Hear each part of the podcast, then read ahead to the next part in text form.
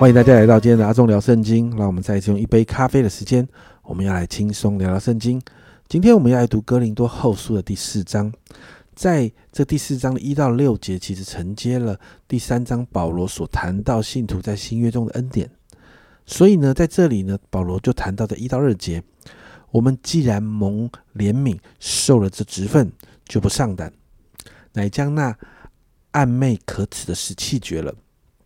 不行诡诈，不谬讲神的真神的道理，只将真理表明出来，好在神面前把自己鉴于个人的良心。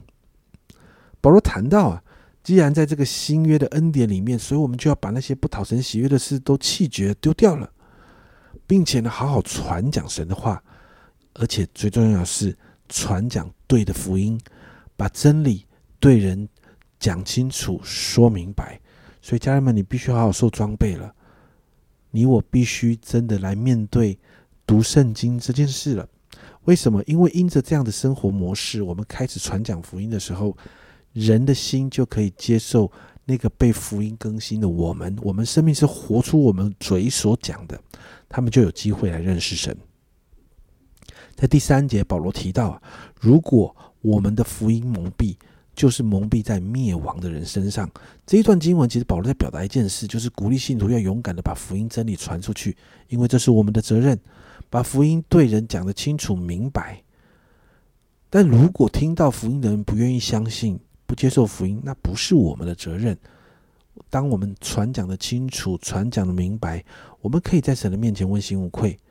而这些人其实为什么不信呢？在第四节这样说：“此等不信之人。”被这世界的神弄瞎了心眼，不叫基督荣耀的福音、荣耀的光照、荣耀福音的光照照着他们。基督本是神的像。这里谈到不是基督福音的光不照他们啊，而是他们不愿意敞开心门接受，因此他们无法认识神，接受福音所带来的更新、福音所带来的益处。所以保罗就持续谈到要坚定的传讲耶稣。在第五节，保罗说。我们原不是传自己，乃是传基督耶稣为主，并且我们自己因耶稣做你们的仆人。所以啊，你就看到在这个经文里面，保罗说他不是传自己啊。为什么？因为神已经把那个光照在我们每一个人的心里面。我们呢，知道神荣耀的光显在耶稣基督的面上，所以唯有传扬耶稣基督、忠心传扬的人、忠心传福音的人，才能把神荣耀的光去照在人的面前呢。因此，保罗在七到十二节就谈到这样忠心传福音、传基督的生活应该怎么做呢？保罗在第七节用了一个比喻，我们很熟悉的经文哦。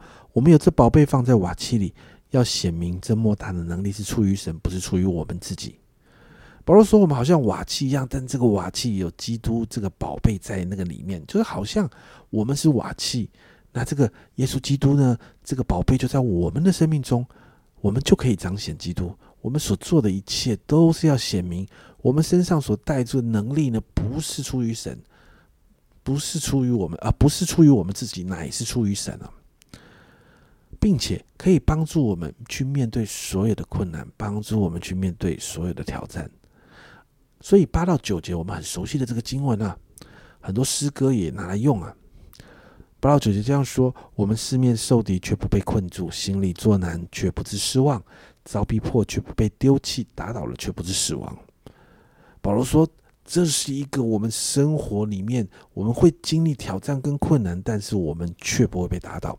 而能够做得到这样的一个秘诀，就在十跟十一节。十跟十一节这样说：身上常带着耶稣的死，使耶稣的生也显明在我们身上。因为我们这活着的人是常为耶稣被交于死地，使耶稣的生在我们这必死的身上显明出来。其实讲白了，就是要活出与主同死、同埋葬、同复活的生命，让耶稣所带来的这个新生命，在我们本来应该要死掉的这个生命中显出来，来一个替换啊！耶稣的生命替换掉我们的生命，所以保罗就做了这样的一个结论，在十二节。这样看来。死在死是在我们身上发动，生却在你们身上发动，这是什么意思呢？保罗在表达一件事啊，耶稣基督在十字架的那个救赎的工作当中，不但把我们的罪跟他同定十字架，也把我们过去那些旧人旧习惯跟他同定死了。主耶稣不但担当了我们的罪，也钉死了我们的旧人。而当我们让耶稣基督在我们身上做这个定死的工作的时候，我们的生命就开始成长，我们的生命就开始会影响人，而这个生命就会在别人的身上工作。使别人因着我们得着这个新的生命的供应，他就看见，就带来一个带来一个影响，圣灵就会在他们身上开始运作，他们就能够得受到感动，他们能够得到造就。家人们，这个就是生命影响生命的福音大能。最后，在十三到十八节，保罗就谈到，因为明白这样的真理，所以他们是带着信心勇敢传讲福音的，他们才不怕。死亡啊！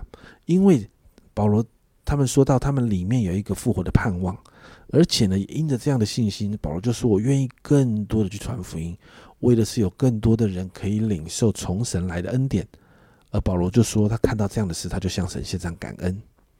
所以十六到十八节，保罗就谈到啊，因着这一份对主的信心呢，他心里是有盼望的。虽然身体遭受逼迫毁坏呢。但是他的内心却一天心是一天，因着看到将来荣耀的盼望，现在这些自战自亲的苦楚，他就可以忍耐。因为保罗心里说，他所顾念的不是现在所看到的这些困难跟挑战，而是那些现在看不到，但是在将来却带着永恒价值的那些事物。经文到这里结束哦，家人们，我们在经文里面，我们在圣经里面，其实不断的谈到一个东西，叫做永恒。家人们，你在乎永恒的价值吗？圣经带给我们的更新之一，就是调整我们的眼光。在福音的更新里面，我们的眼光就不断的被调整。